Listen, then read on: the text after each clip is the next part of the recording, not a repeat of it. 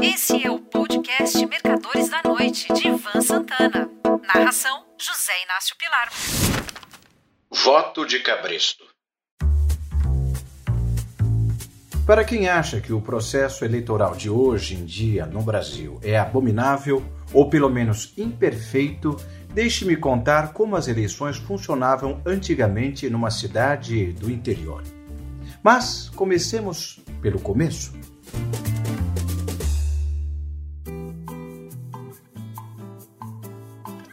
Em 1949, quando eu tinha nove anos, meu pai, que era chefe de gabinete do ministro da Agricultura do governo Dutra, recebeu uma carta do juiz de menores, advertindo-o sobre o meu comportamento. Mestre em travessuras, para não usar a palavra delinquências, eu costumava trocar as cartas das caixas postais das casas de minha rua, Cesário Alvim, no bairro do Maitá, onde morávamos no número 10. Outro hábito que tinha era de, montado na bicicleta, me agarrar nos balaustres dos bondes, havia o 10, Gávea, o 11, Leblon e outros cujo número não me lembro. Isso para ir, por exemplo, até o Jockey Club. Sempre sob críticas ferozes dos passageiros que temiam ver aquele moleque se arrebentar todo ou até mesmo morrer rodriguianamente no asfalto. Mas isso não era o pior. Eu gostava de, junto com meu irmão de sete anos, por obstáculos, pedras e pedaços de ferro no trilho dos bondes para tentar descarrilhar um deles, tarefa na qual, felizmente, nunca logramos êxito. Foi quando meus pais me desterraram. Fui enviado para a cidade de Catalão, no sudeste de Goiás, para ser educado por minha avó, Yaya, professora e dona do Externato Santana, que funcionava num galpão que ainda existe nos fundos da casa dela e de meu avô. Era considerada a melhor escola da região. Vovó Yaya me fazia obedecer com um simples olhar. Me impunha cotas de leitura. O dever de casa era sagrado. Antes de ficar pronto, eu não podia pôr os pés na rua.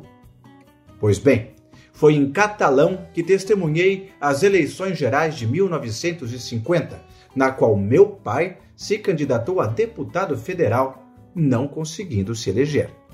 Naquela época, os candidatos tinham de imprimir e distribuir as cédulas com o seu nome. A do meu pai, por exemplo, era Sebastião de Santana e Silva, deputado federal. Forneciam também os envelopes, dentro dos quais iam cédulas com os nomes dos candidatos a deputado federal e estadual, senador, governador, vice-governador, presidente e vice-presidente da República. Meu pai, assim como a maioria dos concorrentes, não tinha recursos nem logística para distribuir cédulas e envelopes por todo o estado que incluía o atual território do Tocantins. Houve um candidato, Wagner Estelita Campos, que alugou um teco-teco com um piloto para lançar cédulas sobre as principais cidades. Só que, subornado por um concorrente de Estelita, o piloto lançou as cédulas sobre as águas do rio Araguaia e Tocantins. Ficou famosa uma frase do aviador: Se peixe votar, o estelita está eleito. Pois bem, os dourados, pintados, tambaquis, lambaris, tucunarés, etc., devem ter votado, porque ele se elegeu. No final da tarde da véspera de eleição, caminhões pegavam nas fazendas próximas os trabalhadores de cabo de enxada e levavam para uma praça cercada no centro de Catalão, que era conhecida como Corral Eleitoral. Lá permaneciam toda a noite, comendo churrasquinho no espeto com farofa, bebendo cerveja e assistindo a shows de cancioneiros violeiros. Não há, ó gente, ó não, luar como esse do sertão. Essa era uma das músicas. De manhã cedo, assim que abriam a votação, os eleitores de Cabresto, nome que se dava a eles, eram levados até as sessões eleitorais. Na porta, recebiam um envelope, fechado a cola.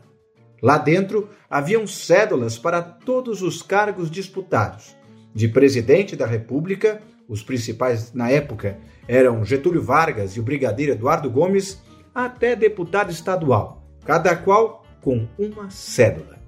O voto era totalmente secreto.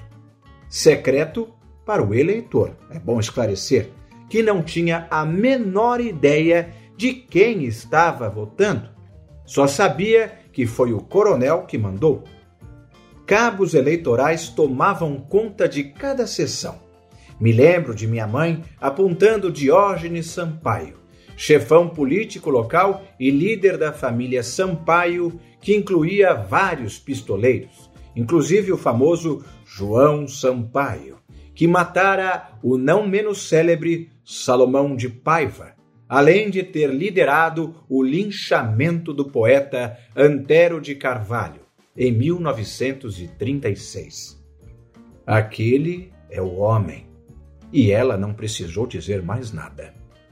Por sinal, a coligação através da qual meu pai era candidato apoiava Getúlio Vargas.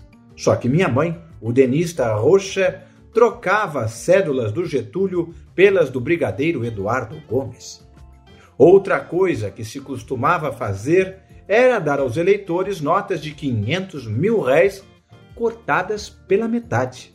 Se o Joca da Dona Joana, por exemplo, vencer, você recebe a outra metade.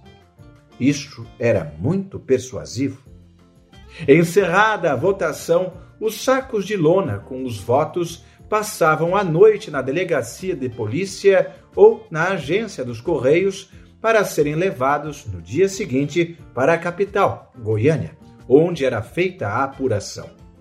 Não foram poucas as vezes em que esses sacos eram trocados por outros, idênticos por fora, só que com cédulas diferentes no interior. A cara de pau era tão grande que, não raro, todos os envelopes incluíam combinações absolutamente idênticas dos candidatos. No trajeto para Goiânia também aconteciam essas reversões eleitorais. Foi essa a minha primeira lição de democracia. Por isso, não me escandalizo muito com as coisas que acontecem nos dias de hoje. Só que, por ter mais de 70 anos e não ser obrigado a votar, abdiquei de ser eleitor. Como deixei de fazê-lo por três vezes seguidas, meu título foi cancelado pela Justiça Eleitoral. Evidentemente, as eleições se tornaram muito mais confiáveis. Só que, em muitos lugares do país, inclusive nas grandes capitais, o voto de cabresto continua existindo. Um grande abraço. Você ouviu Mercadores da Noite de Ivan Santana. Narração: José Inácio Pilar.